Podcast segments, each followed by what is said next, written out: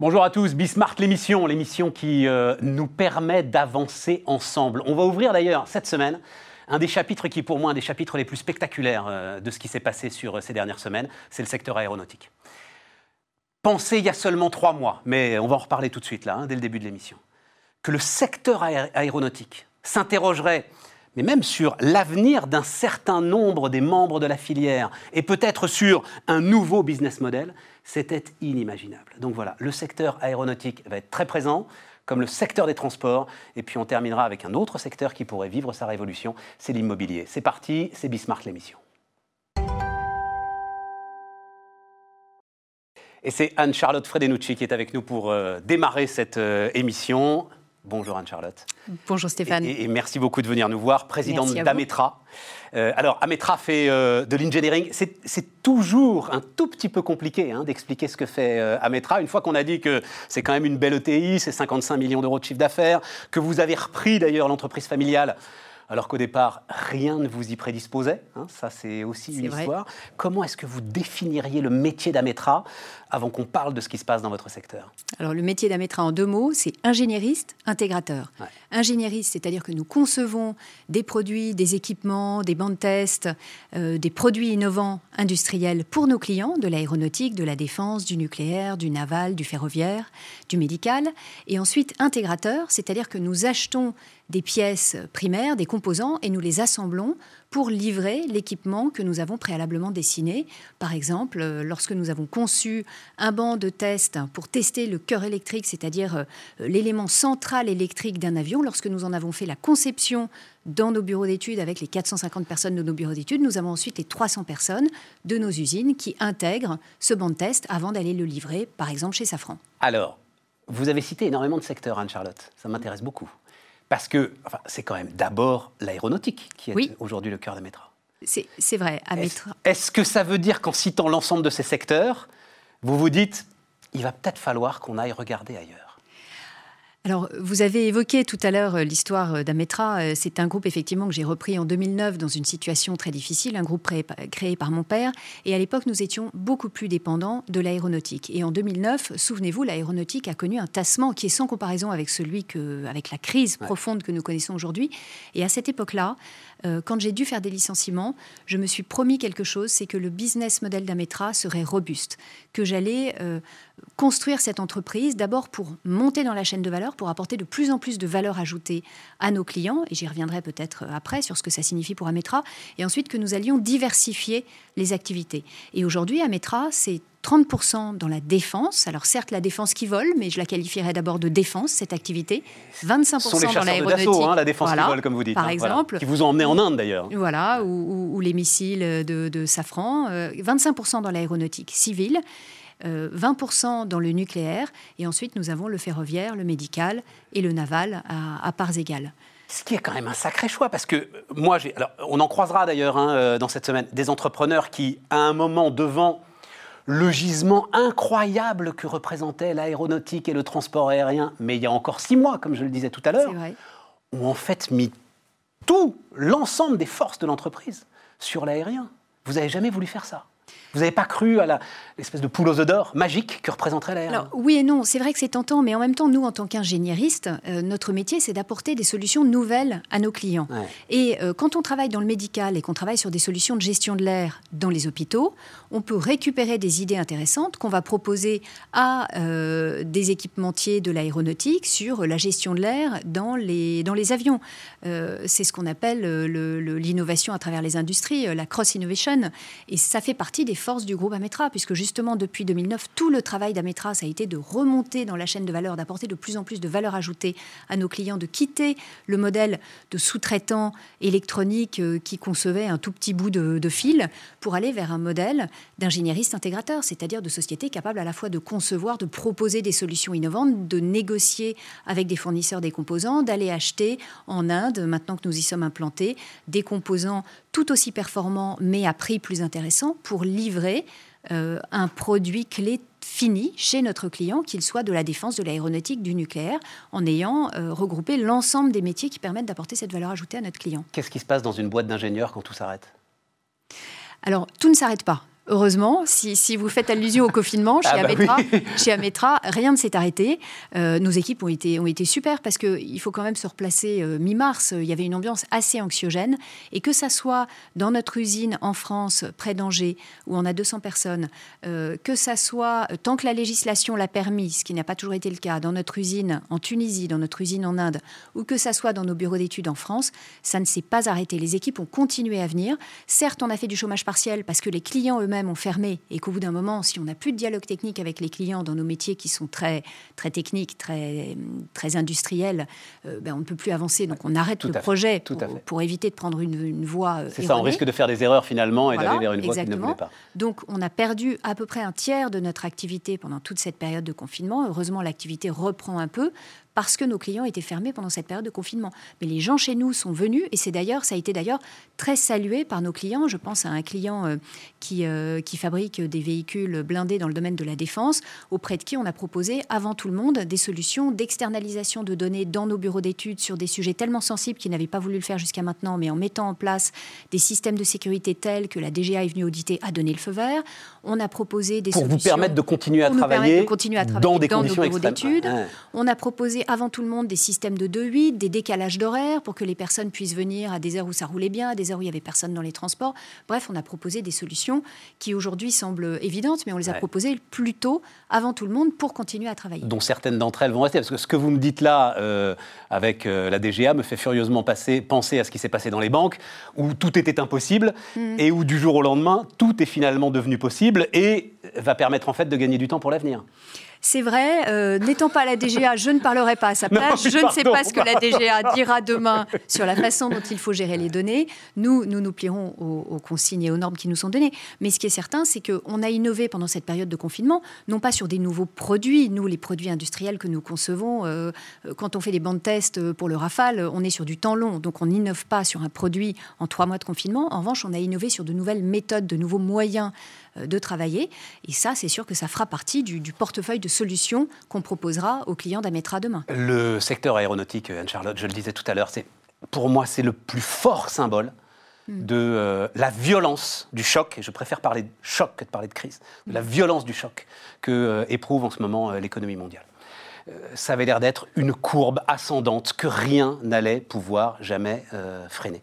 Comment est-ce que vous voyez, est-ce que vous pensez que c'est un coup d'arrêt et que finalement tout va repartir petit à petit, ou qu'il y a une réflexion profonde à avoir peut-être sur euh, l'évolution du secteur aéronautique euh, je dirais les deux, les deux mon général. Euh, d'abord, oui, il y a une telle tendance de fond, une telle envie de prendre l'avion. quand je vais en Inde visiter notre usine d'intégration à Hyderabad, quand je fais des vols intérieurs, je vois tous ces Indiens qui prennent l'avion, qui se prennent en selfie dans l'avion. Ils sont tellement fiers de monter dans l'avion pour la première fois. Donc il y a toute une population mondiale qui aspire à voler.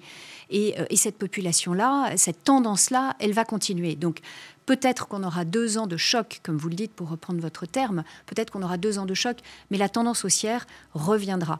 Le problème, c'est comment est-ce qu'on gère pendant ces deux ans toute la filière aéronautique française pour qu'elle soit toujours là après. Et on y reviendra peut-être euh, dans allons-y, allons-y, allons-y, allons-y. Mais je voudrais euh, juste rebondir sur le deuxième point que vous évoquiez. Est-ce qu'il va y avoir des changements de fond? Certainement. Je pense qu'on le sentait déjà au Salon du Bourget de, l'année dernière. On sentait cette envie de consommer un avion plus vert.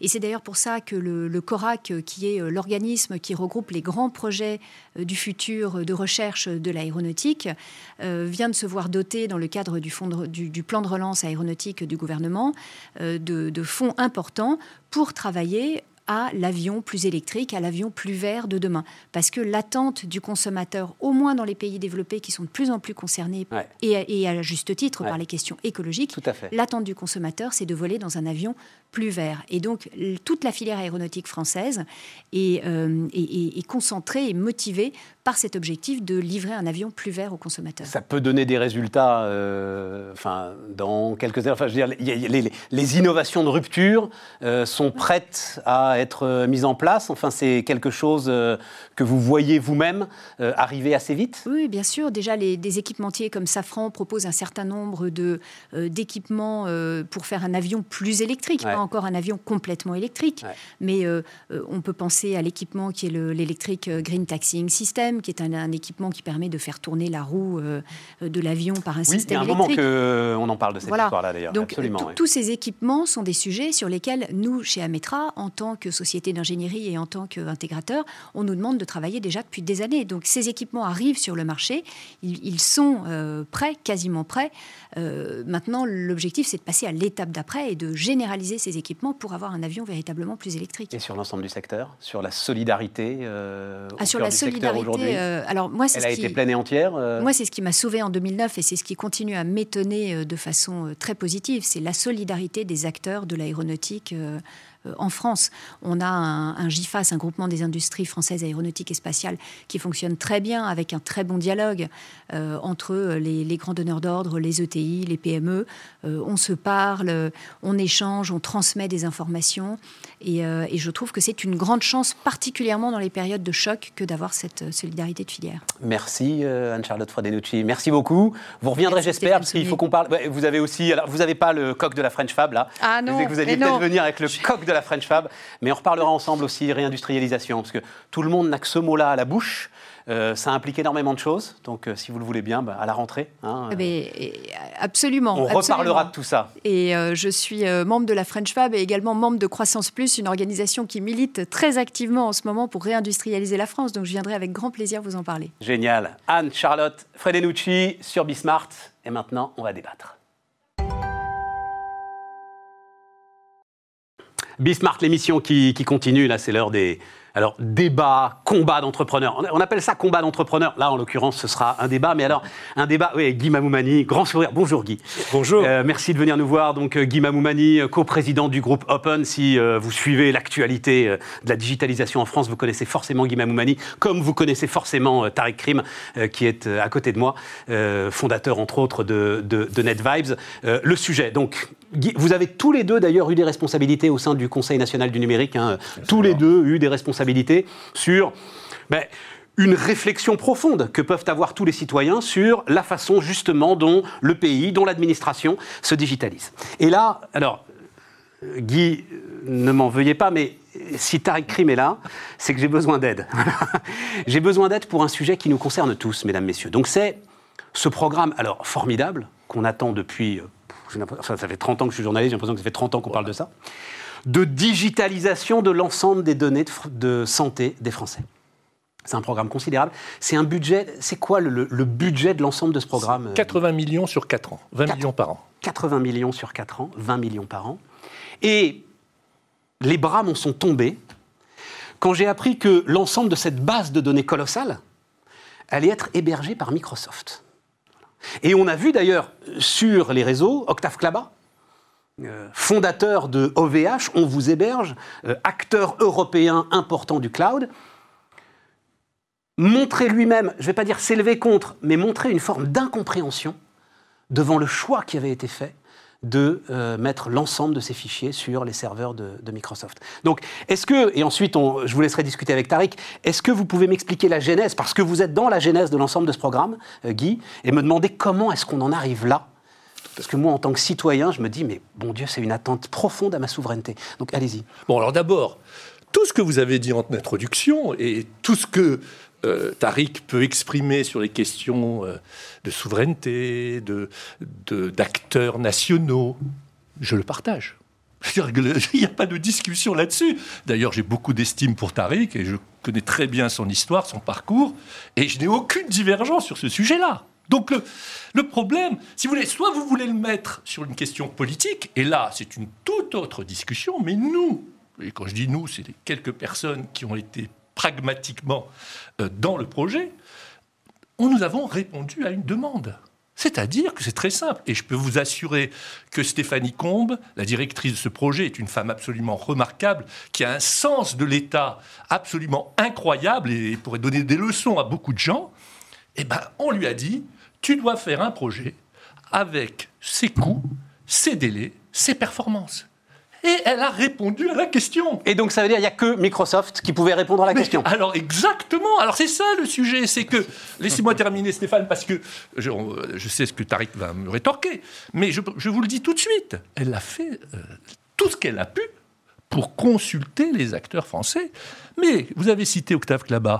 dans sa fameuse série de tweets, il a reconnu qu'au moment de l'appel d'offres, il n'était pas en mesure de répondre à cela. Donc, vous imaginez bien que pourquoi Stéphanie Combe ou Groupe Open, qui est une société française, je vous le rappelle. Ah, mais.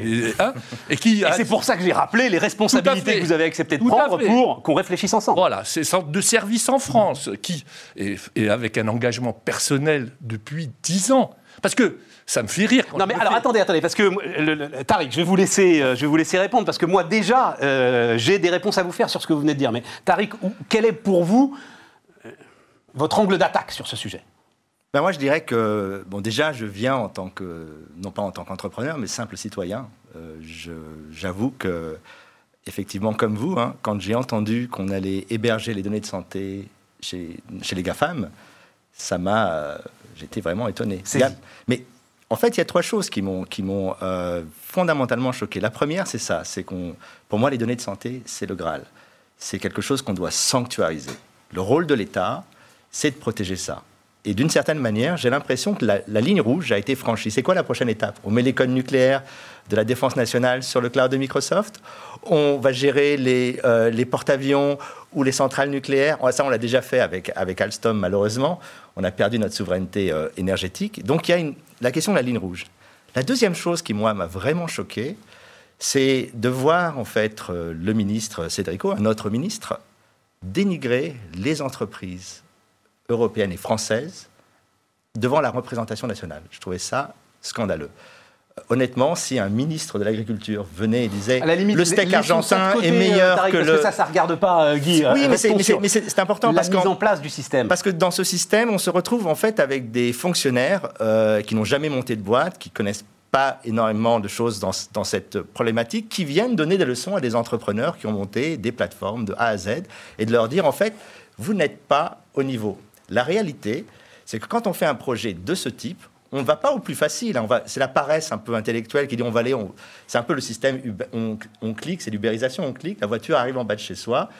Dans un service de ce type, il faut tout reprendre à zéro, mettre les gens autour de la table, construire de la valeur avec des talents français c'est ça l'objectif. Quand on monte quelque chose, parce que le, Health Data Hub, c'est nouveau. C'est pas, on ne refait pas un ressuscité, c'est une nouvelle création. Il faut la faire avec le meilleur de nos entreprises et de nos industries. Vous ne croyez pas, Guy, que exactement comme le dit Tariq, serait dû être la première ligne écrite sur l'ensemble du projet?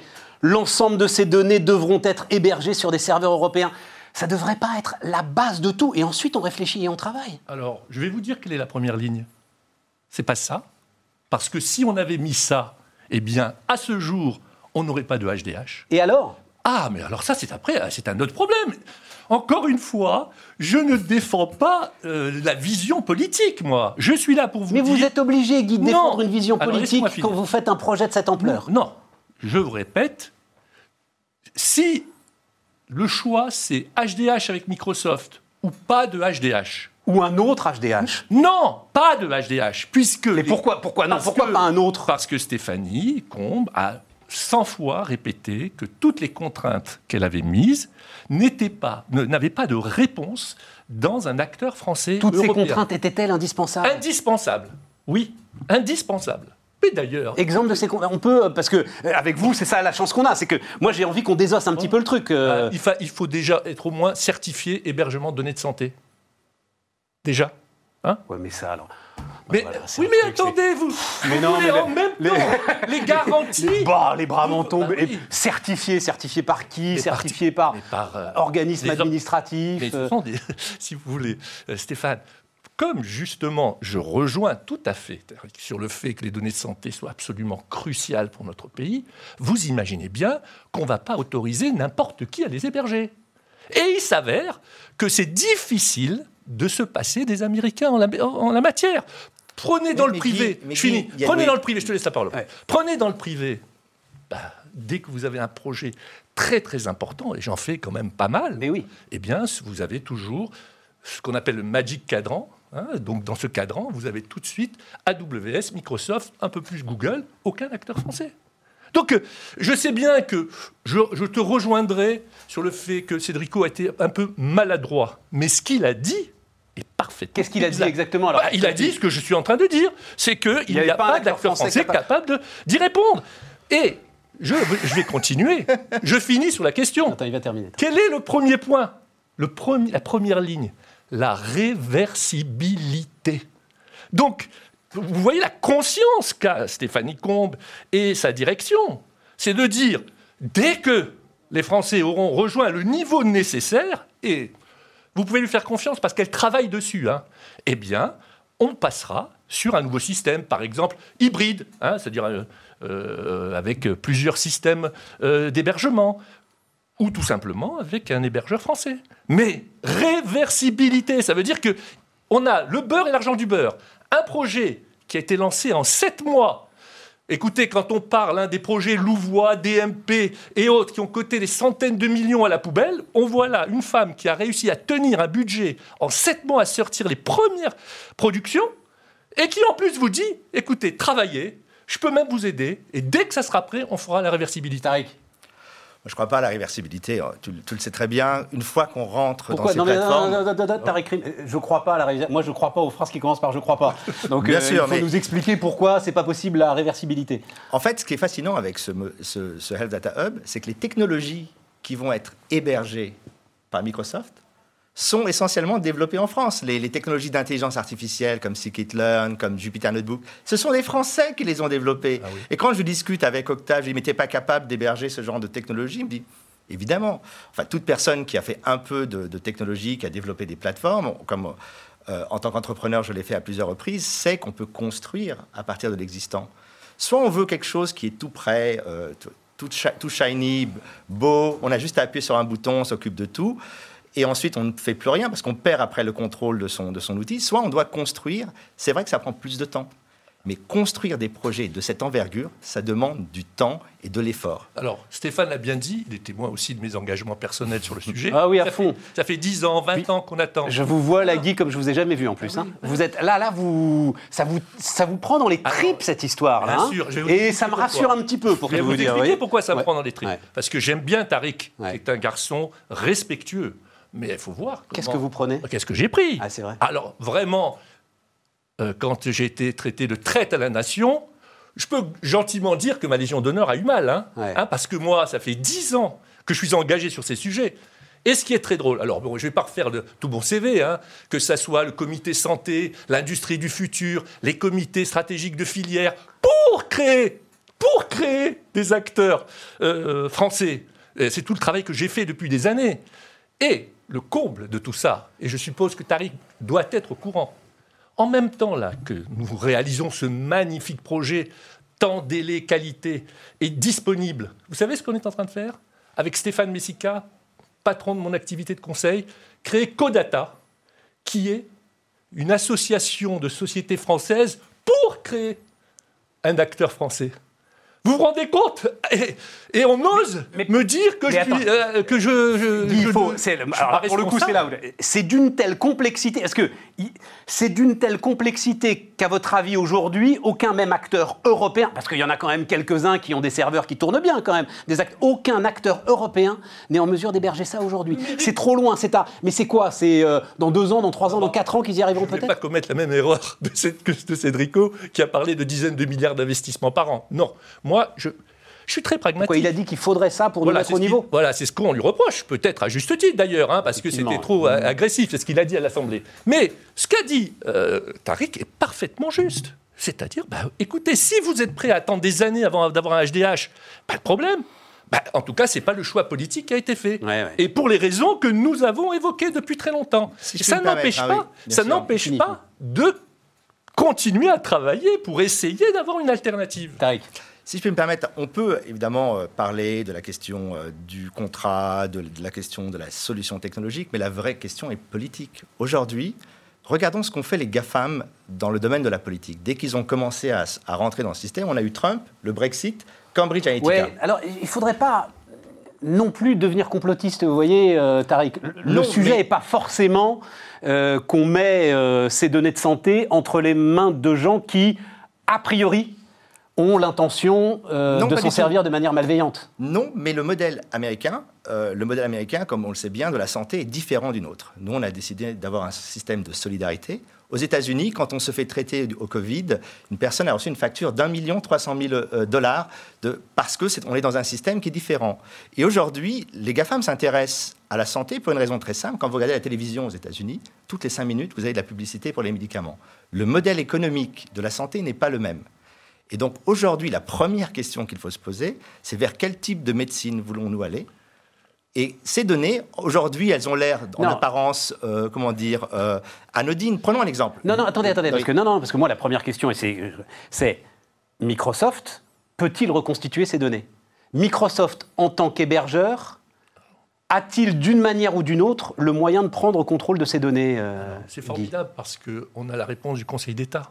Vous savez qu'il y a eu un recours auprès du Conseil d'État, que le Conseil d'État a balayé toutes les critiques, toutes les demandes du, de, ces, de ces plaignants. Je vais finir, je vais juste finir. Parce que c'est très drôle, parce qu'ils ont crié victoire, mais en fait, il, en fait, il, avait, il avait lu que, je crois, les trois ou quatre premières. attendez, dites-moi, dites-moi, il y eh avait ben, quoi dans ce, cet arrêt du Conseil d'État Il a dit qu'il n'y avait aucun problème sur le, HDH, euh, le HDH, le Data Hub, qui devait continuer, modulo, c'est pour ça que je vais rejoindre Tariq, qu'il fallait que euh, le Health Data Hub mentionne qu'il y avait un risque que ces euh, données puissent aller aux États-Unis, parce qu'en effet, c'est un peu compliqué. Euh, l'emplacement des données, ça bouge beaucoup. Mais, je vous ai lu dans un point de vue que vous avez écrit, où vous dites personne, un acteur seul ne peut pas reconstituer l'ensemble des données. Il faut qu'il y ait trois acteurs ensemble pour que tout se reconstitue. Ça a été expliqué en long, en large. Vous avez un FAQ qui est en ligne, qui vous explique ça tout est protégé euh, avec une crypto, avec une anonymisation. Vous avez même un papier de Bernard Ouganlian, le patron technique de Microsoft. Bah oui, mais lui, il va pas. Bah non, mais il peut pas mettre de mensonges dans ce qu'il dit. Non, non, et puis alors pour le coup, mensonge, euh, hein. Et puis regardez. Un homme remarquable. Non, mais à chaque fois, euh, par exemple, là, il y a un dernier projet. la CNIL l'a validé, hein, le projet Hydro. C'est-à-dire que oui, on peut faire un procès d'intention gigantesque. Maintenant, ce qui n'est pas faux, et je le reconnais, je suis le premier à le reconnaître, c'est ce que dit Tariq, de, que, que je soutiens dans ce qu'il dit. Ah bah oui, euh, on aurait dû avoir un Français qui soit capable de le faire. C'est regrettable. Mais ne nous demandez pas aujourd'hui, nous, qui faisons le HDH, de répondre à cette question. Mmh. Tariq. Ah, moi, je mettrais un petit bémol, parce que le Conseil d'État, son rôle, c'est pas de dire vous pouvez utiliser Microsoft ou pas. Son rôle, c'est de dire vous allez utiliser Microsoft, donc vous devez, sous cinq jours, expliquer aux gens que les données vont possiblement être transitées aux États-Unis. C'est de dire aussi, revoyez votre copie, vous devez repasser devant la CNIL, c'est ce qu'ils ont fait. Et sur la question de la, de la sécurité, en fait, on sait très bien que ce n'est pas vrai. C'était aussi le cas avec Stop Covid. Dès qu'on utilise des solutions techniques de haut niveau, parce que j'ai plein d'amis et d'anciens euh, collaborateurs qui travaillent maintenant chez Microsoft, qui t'expliquent, dès que tu as un certain niveau de technicité, la grippe. les ingénieurs de Microsoft ont accès aux clés, aux données. Donc, quand on connaît l'hébergement, on sait très bien que ce n'est pas vrai. Et ce qu'on a découvert avec, euh, grâce à ça, c'est que les données, une fois qu'elles sont chez Microsoft, elles sont protégées par l'hébergement. Mais si les startups les utilisent, alors là, c'est le flou artistique. On ne sait absolument pas ce qui va se passer et donc moi, ce qui m'inquiète, c'est pas la V1 du Health Data Hub, c'est la V5, la V10. au fur et à mesure, on va être dans une euh, situation qui est. Euh, la OVH, ce sera mis. Euh, ce que je voudrais encore une fois, vraiment, je ouais, non, parler très intéressant. De combat, je suis très, très oui, oui, de ça parce que je, je partage un certain nombre d'arguments. mais simplement, regardez par exemple les sociétés qui ont été choisies pour sécuriser. On n'en parle pas du tout. Alors, qui fait la sécurisation Allez-y. Ah, c'est Société Française. Un outil qui s'appelle Walix. Vous avez euh, Wavestone. Qu'on connaît très très bien, euh, Walix. Là aussi, c'est un entrepreneur Mais bien engagé sûr. Donc, pour la c'est vraiment la, démonstration de la part de, Stéphanie que si elle avait pu trouver une alternative, elle l'aurait faite. Et encore une fois, je reviens, je suis en désaccord juste sur ce point. La réversibilité est tout à fait envisageable et tout a été conçu pour pouvoir avoir cette réversibilité. Vous savez, Donc, et c'est là que je dis, ça me dépasse. Après, c'est des problèmes politiques. À part que je travaille sur le code ATA quand même, hein, pour ne pas attendre. Hein. Si euh, bah, les politiques permettent ce que tu as dit, bah, volontiers, euh, bah, on est open. Vous savez. ah, ah les vendeurs.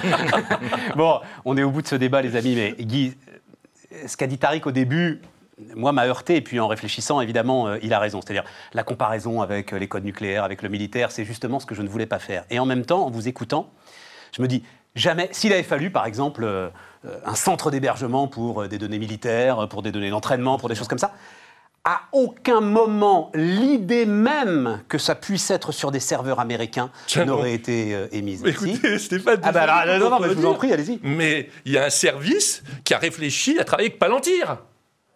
Et là, franchement, Palantir, ah, c'est pas Microsoft. Hein. Palantir, c'est l'antre du complotisme. En fait, vous voulez être complotiste, euh, citez Palantir dans une discussion et vous êtes tranquille. moi, je suis pas du tout dans le complotisme. C'est pas trop ce que je dis juste, c'est que Microsoft, c'est quand même qu'un fournisseur d'infrastructures. Faut pas exagérer non plus.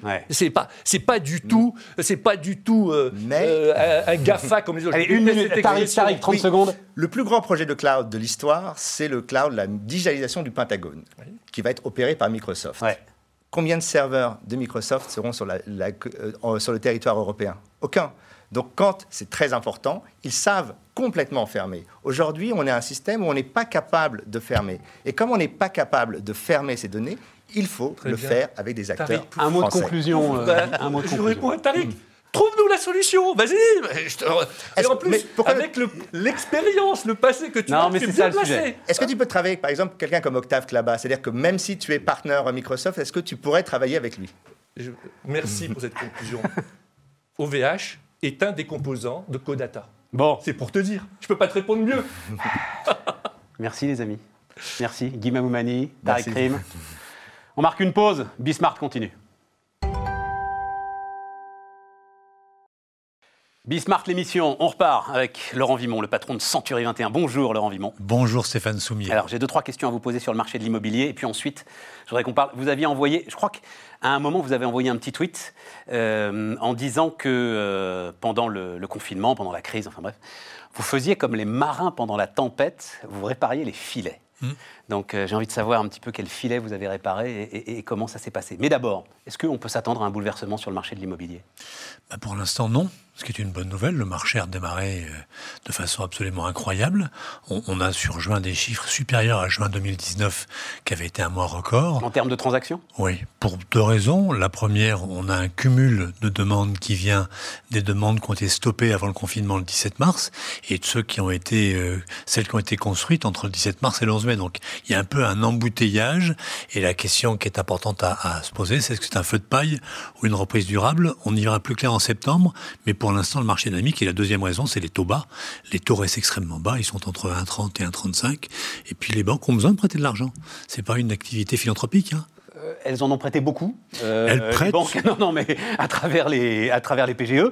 Euh, et j'ai vu ici ou là des petites alertes sur la liquidité, justement. Des petites alertes qui amenaient une forme de durcissement des conditions de crédit. Est-ce que vous avez vu ça? Alors, Bercy a choisi de d'alléger le coussin cyclique, qui est un, coussin qui impose aux banques, je crois, des fonds propres et les a ramenés à zéro, si j'ai bien lu. Et ce qu'on a observé, c'est le respect des conditions qui avaient été imposées par le Haut Conseil euh, financier. J'ai pu hacher quelque chose. Un, un des Hauts Conseils sur la durée des prêts à 25 ans, l'apport personnel et les 33% d'endettement. Alors, tout ça est injuste pour ceux qui n'ont pas de crédit. En revanche, ça garantit aux banques un taux de défaillance extrêmement faible, qui est moins de 0,7% je crois en France, qui est extrêmement bas, parce qu'en France, on paye à des gens qui peuvent, on prête à des gens qui ça, peuvent rembourser. Clair. Mais vous n'avez pas senti là sur... Euh, non, pas du tout. moi, je mesure euh, comme le lait sur le feu, les refus de prêts dans le réseau. Euh, et il se passe rien. Non, non, ils sont un peu plus élevés, mais les agents immobiliers aussi prennent leurs précautions et ne font plus visiter des gens pas finançables. Donc il y a moins de gens finançables. Il faut se rappeler qu'à 1,3%, il y a un nombre de Français finançables extrêmement important. Et donc là, l'ambiance dans euh, les agences immobilières Century 21, c'est la même que dans les concessions automobiles. C'est-à-dire que vous avez des gars qui n'ont jamais autant travaillé de leur vie. C'est ça qui est en train de se passer. Exactement. Ils travaillent euh, beaucoup, beaucoup. Et euh, le marché est très porteur. Encore une fois, je me réjouis pas de la chose. J'observe. Et je, me demande si ça va durer ou si c'est un feu de paille. Question de... Restons raisonnables sur le sujet. sur juste le, process, la façon dont ça se passe, la visite d'un appartement tout ça a été changé, vous avez mis en place euh, des normes, des procédures. Ah oui, on a rédigé un guide de, moins suivi. de reconnaissance sanitaire qui a été validé par le docteur Kierzek, l'urgentiste de TF1, qui nous a aidé à valider. Non, mais on a fait des choses. L'urgentiste de TF1. On voyait souvent Vu le à la télé, les gars. Exactement, mais c'est important. ça rassure les clients d'avoir des gens qui sont vus à la télévision.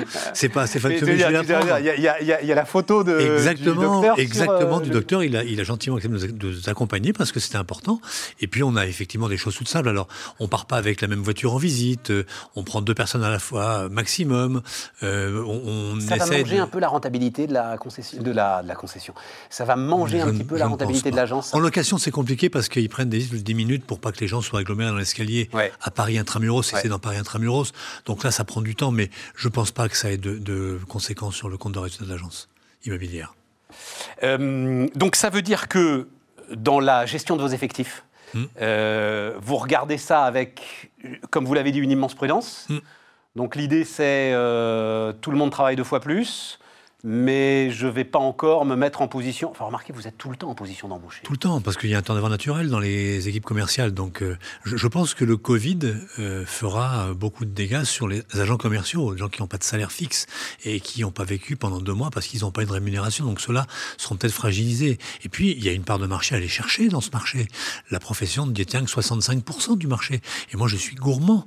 Et, le reste, part de particulier à particulier. Et le notaire, oui, oui. Donc, et, et ils viennent pas à pied. Donc il faut aller chercher ces particuliers en ayant une équipe commerciale densifiée qui prospecte correctement, qui va sur les secteurs. Donc on a encore des, gains de productivité importants, mais aussi de la place pour ceux qui ont envie de faire carrière dans ce métier. Et, donc, on peut y faire carrière. Et donc cette activité, euh, cette frénésie d'activité, euh, j'imagine que ça implique qu'il n'y a absolument aucun mouvement sur les prix.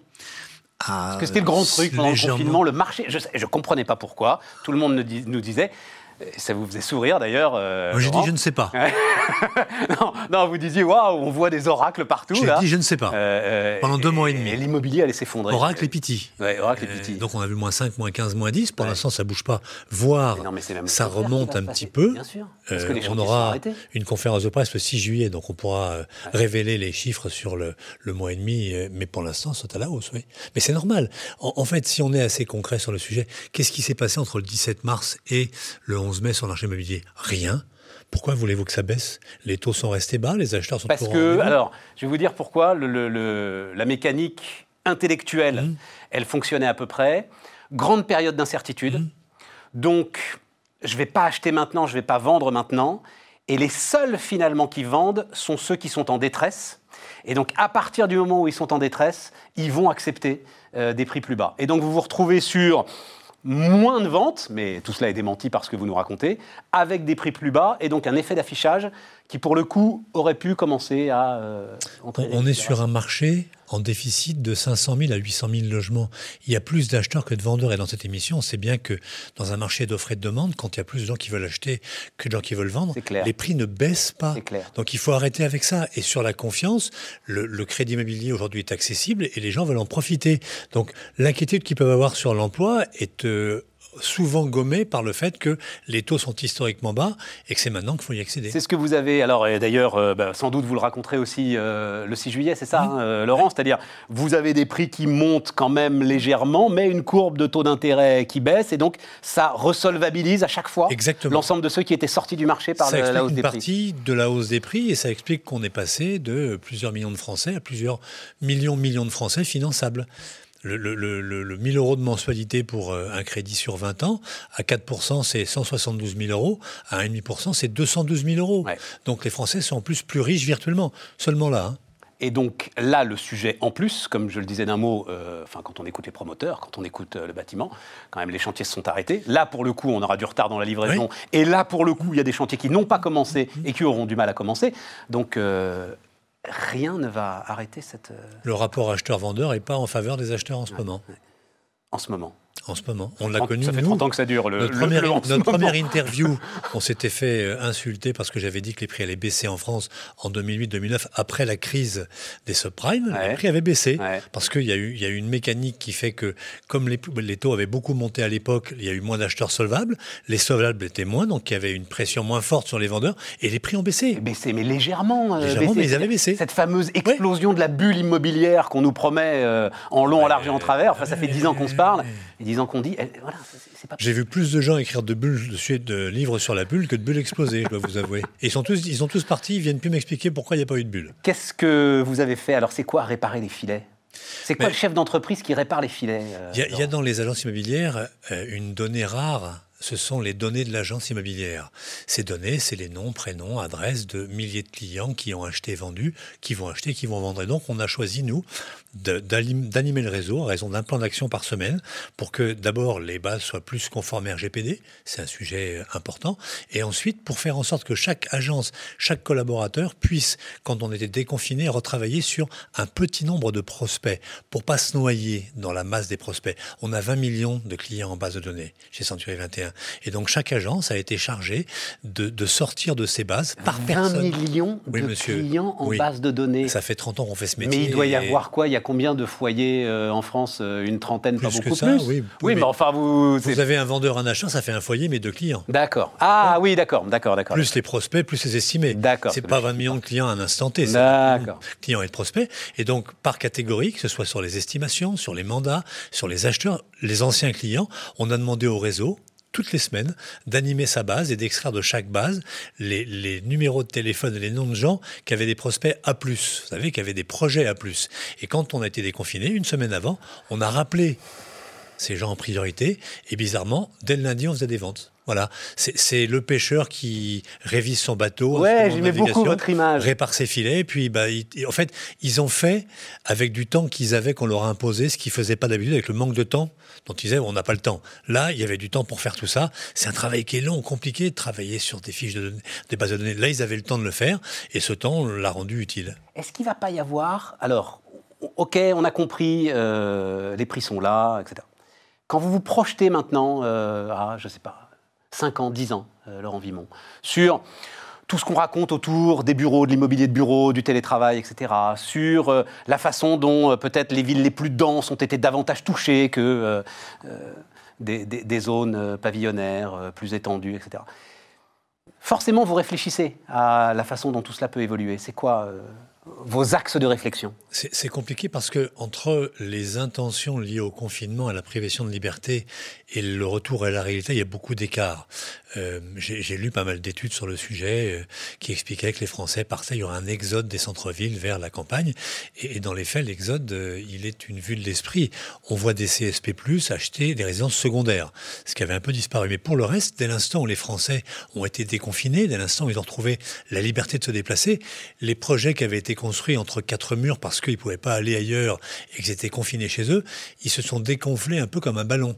Et, que la, la... Mais vous croyez pas que c'est une petite graine qui va pousser petit à petit. J'espère qu'elle va pousser et qu'on va pouvoir désengorger les villes, peut-être mettre de la verdure en ville, peut-être utiliser les, les, J'en sais rien, c'est parce qu'on nous dit qu'il faut davantage densifier. Enfin, on est dans des injonctions contradictoires totales sur ce sujet, parce que pour le climat, il faudrait davantage densifier. Le le télétravail, c'est bien, mais ça a ses limites. À 100%, c'est compliqué, et pas dans tous les postes. Donc, c'est, euh, là, on l'a imposé à tout le monde. On a vu que ça marchait pas non plus chez nous.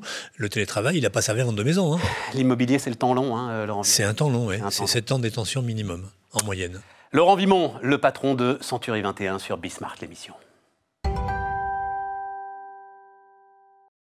C'est la dernière partie de Bismart, euh, l'émission, dernière partie consacrée à l'innovation. Ouais, pour le coup alors, à une sacrée innovation. Harry Barreman est avec moi. Bonjour, Bonjour Harry Barreman.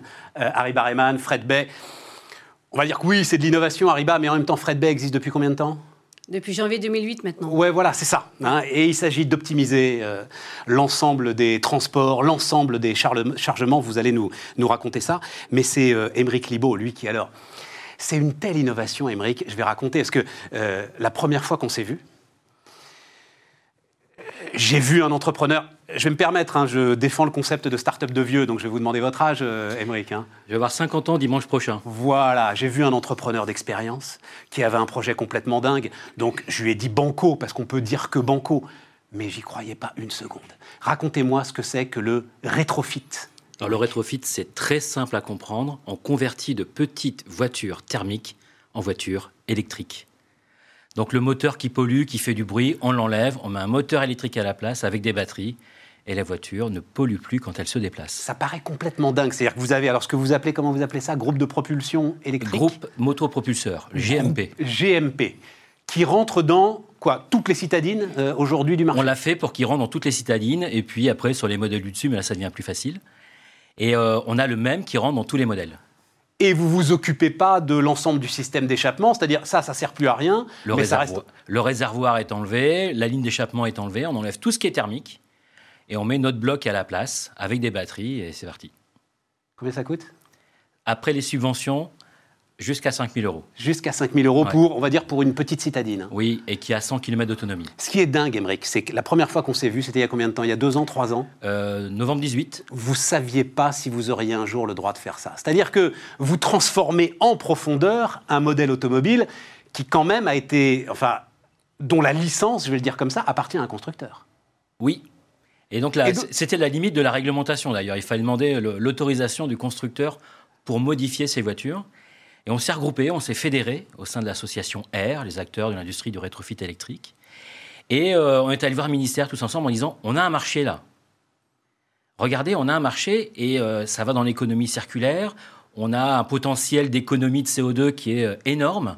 Parce que cumulons ces petites voitures avec ces kilomètres. mais bien sûr. Hein, ces petites voitures-là, sur 10 000 kilomètres, c'est une tonne de CO2. Bah, faisons des millions de tonnes d'économie de CO2. absolument. et, donc, à, écouter, à, convaincre l'administration, à convaincre le ministère de l'écologie. Euh, ben voilà, on arrive à un texte là qui est paru pendant la crise. Euh, on savait que ça devait sortir, mais pendant la crise, on a noté l'effort, hein, c'est important. Et, euh, et, on a aussi eu, à l'annonce du, du, plan de soutien automobile, les aides qui vont 5 000 euros pour les entreprises et 5 000 euros pour les particuliers. Moi, je veux insister sur Ariba, vous, et on en dira un mot, hein, mais euh, vous accompagnez aussi les jeunes entrepreneurs. Vous faites partie d'un mouvement qui s'appelle Citizen Entrepreneur. Citizen Entrepreneur, et puis le G20 des jeunes entrepreneurs aussi, tout ça vous intéresse. L'idée de se lancer finalement et d'aller mettre des coups de boutoir dans les réglementations, c'est-à-dire que euh, comme si c'était pas assez difficile comme ça de monter une entreprise, il faut en plus euh, aller modifier la réglementation, c'est enfin quelque chose que vous voyez euh, régulièrement? Ah ben, évidemment, et moi, quand je me suis lancée avec Fred B en janvier 2008, j'ai dû faire face aussi à ces réglementations dans le monde du transport et de la marchandise, du de la marchandise que je ne maîtrisais pas du tout, puisque moi, je suis enseignante à la base. Euh, donc, j'ai tout découvert et j'ai dû me battre, comme Émeric, ça paraît si simple que ça, comme il l'a décrit, mais en fait, ça ne l'est pas du tout. donc, je pense que ces réglementations aujourd'hui qui sont mises en place, qui sont quand même très propres à la France, euh, dans le monde du transport de, et le déménagement, surtout, par exemple, euh, on a des réglementations très lourdes, très complexes à respecter en France euh, qu'on n'a pas, par exemple, en Allemagne ou qu'on n'a pas au Portugal. Vous, je sais, euh, Ariba, vous, votre grand défi, ben, c'était les hommes. Le métier du transport est un métier masculin. Les déménageurs sont des hommes. Mmh. Et la jeune femme qui débarquait là-dedans, c'était pas gagné. C'était pas gagné parce que je connaissais rien au métier, j'étais une femme, il fallait tout digitaliser. Je leur disais que j'allais leur apporter un outil qui allait leur permettre en fait de ne plus rouler à vide, euh, d'optimiser tous leurs déplacements et qu'en fait ils allaient plus rendre visite chez les particuliers pour émettre un devis et qu'ils pouvaient le faire à partir de l'outil digital qui était Fredbay. Donc, imaginez un petit peu le. ah, mais j'imagine, on est en plein dedans. Des toutes petites entreprises en plus, hein, sur un secteur ultra fragmenté. Hein. Exactement. Donc, euh, des TPE, des PME, des sociétés à unipersonnel. Donc, aujourd'hui, j'en compte 8000. Euh, et merci à tous 8000 qui sont associés à votre solution, parce que c'est une solution globale. Hein, euh, c'est une solution globale, absolument, européenne. Et ensuite, ils viennent quotidiennement piocher quand ils ont des manques à gagner. Et aujourd'hui, on a même des transporteurs et des déménageurs qui vont vivre que de frais de baie. Donc, ils vont pouvoir organiser toute leur tournée grâce à notre outil numérique pour éviter de rouler à vide, d'optimiser tous leurs déplacements et donc euh, d'élargir aussi leur champ de, travail, puisqu'ils sont plus uniquement euh, sur Paris ou sur Marseille, mais ils ont une vision beaucoup plus globale, c'est-à-dire européenne. On est évidemment euh, là aussi hein, sur de l'élimination et de la disparition finalement de, de, tonnes de CO2. Quand vous vous êtes lancé en 2008, c'était déjà quelque part dans votre tête cette idée que ça allait parfaitement rencontrer euh, l'injonction climatique dans laquelle on est aujourd'hui? Ah bah Absolument, puisque l'idée, elle est née euh, d'une, phrase très frappante que, j'ai découverte. 25% euh, des camions roulent à vide en France et plus de 1 sur 10, 1 sur 2 pardon, à moitié remplis. Euh, donc c'était tout de suite ça qui a fait tilt. Je me suis dit mais c'est pas possible qu'on ait des camions qui sont même pas remplis alors que de l'autre côté on avait le boom. C'était pendant la crise que j'ai créé. On avait le, gros boom des sites de petites annonces. Donc pour moi il était enfin, aujourd'hui on parle d'entrepreneurs à impact, d'entreprises à mission. Euh, Exactement. voilà, euh, il faut qu'on ait cet engagement sociétal, social, environnemental. Bah, Fred Bett est dedans en 2008. Donc aujourd'hui évidemment on l'est encore. Émeric, bravo, euh, bravo pour ce que tu fais, c'est excellent, c'est juste incroyable comme il l'a décrit. Émeric, ça vient d'où cette idée D'où vient l'idée? Arriba, on comprend. Effectivement, il y a une phrase la moitié des camions roulent à vide. On va essayer de faire quelque chose, et il y a une technologie naissante. Il y a un moment très précis que j'oublierai pas. Le 6 juillet 2017, vers 15 h le moment où Nicolas Hulot annonce son plan climat. Moi, je m'étais organisé pour l'écouter en me disant il va y avoir un truc là avec le triptyque qu'il y avait, euh, président, Premier ministre, euh, il va y avoir un truc. Type un discours à la JFK. Un discours que j'aurais voulu voir en direct. Programme Apollo, quoi, hein, vraiment le truc, euh, voilà, nouvelle frontière. Et, et, en fait, non. Alors, je ne peux pas être déçu parce qu'il m'avait rien promis. Et c'est parti de là. En fait, c'est comment peut-on tous passer à la voiture électrique, mais vite? Faut 20 ans pour renouveler un parc. On va Je vois pas, le rapport avec le discours de Nicolas Hulot, euh, Émeric. La, fin à la vente des véhicules thermiques pour 2040. Ah, d'accord. Il est où le, Elle est où l'ambition Trop tard, trop... Moi, j'aurais 70 ans en 2040. enfin, tu euh. mets un secteur entier à la casse si jamais tu avances trop tôt cette échéance, euh, Émeric. C'est quand même. Enfin, c'est de la lourde industrie. D'accord. Donc, il le fait pas, mais quelle solution peut amener? Et ma réflexion est là sur comment faire pour innover avec ce que l'on a ça, c'est fondamental. Innovons avec ce qu'on a. Si on veut innover avec ce qu'on n'a pas, on ne fera rien. Et qu'est-ce qu'on peut s'autoriser comme perte acceptable? Ben, Moi, la perte sur laquelle je, pousse à ce qu'elle soit acceptable, c'est la perte d'autonomie. Donc c'est pour ça qu'on vise les petites voitures avec des petites autonomies. Vous donnez le modèle de base, vous donnez 100 km d'autonomie. Hein. Oui. Euh, et donc peu de batterie, et donc on peut avoir un prix très raisonnable pour une voiture électrique. Et, et tout est calé là sur le fait qu'on arrive très vite à un modèle industriel. Parce qu'avec de l'industrialisation, eh ben, déjà, on va aller plus vite pour en vendre.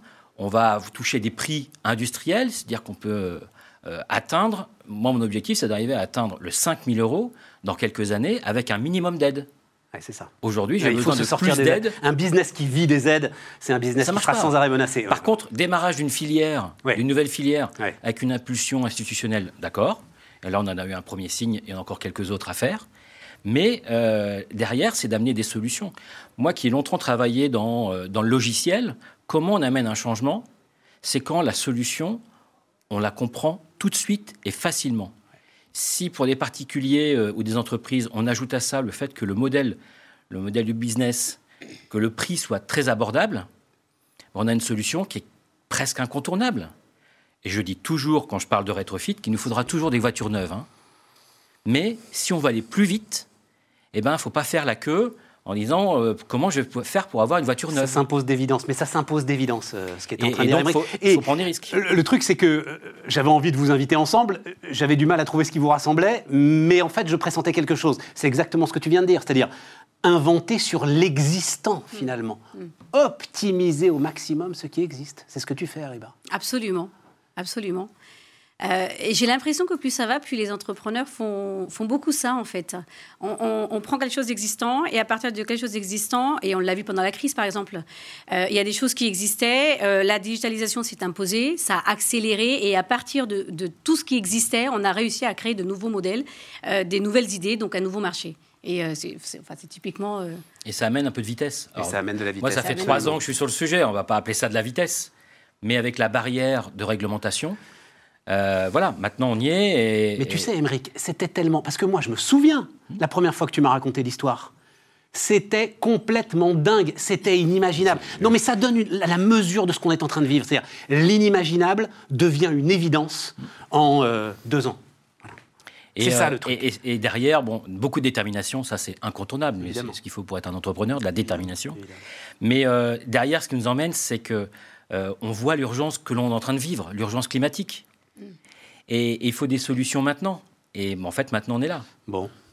Ariba, on se reverra euh, en octobre ah, bien avant. Pourtant, avec grand plaisir, avec grand plaisir. Mais euh, sommet euh, Citizen Entrepreneur, c'est ça, hein, euh, octobre. Ouais. Alors je viens d'être. Et, la démarche, c'est exactement ça. C'est-à-dire, la démarche, c'est donc entrepreneur citoyen évidemment, mais c'est exactement ce qu'on est en train de décrire là. C'est exactement ça. En fait, Citizen Entrepreneur, c'est une association qui regroupe chaque année en fait une trentaine d'entrepreneurs français qui vont à l'étranger représenter donc le drapeau tricolore, travailler sur des recommandations qu'on remet au gouvernement français. Donc c'est l'innovation, enfin, c'est tous ceux qui, qui, veulent accélérer la croissance sur, sur, tous les aspects, hein, pas uniquement la croissance économique. Alors, cette année, à cause du Covid, du coup, on a opté pour un sommet qui va être virtuel, qui aura lieu Maison Albar, Hôtel 5 étoiles, Place Vendôme. Bon. On se reverra pour lancer les candidatures ensemble, Stéphane. Merci les amis, merci, merci. Euh, merci, merci euh, Ariba. C'était Bismarck l'émission et on se retrouve demain.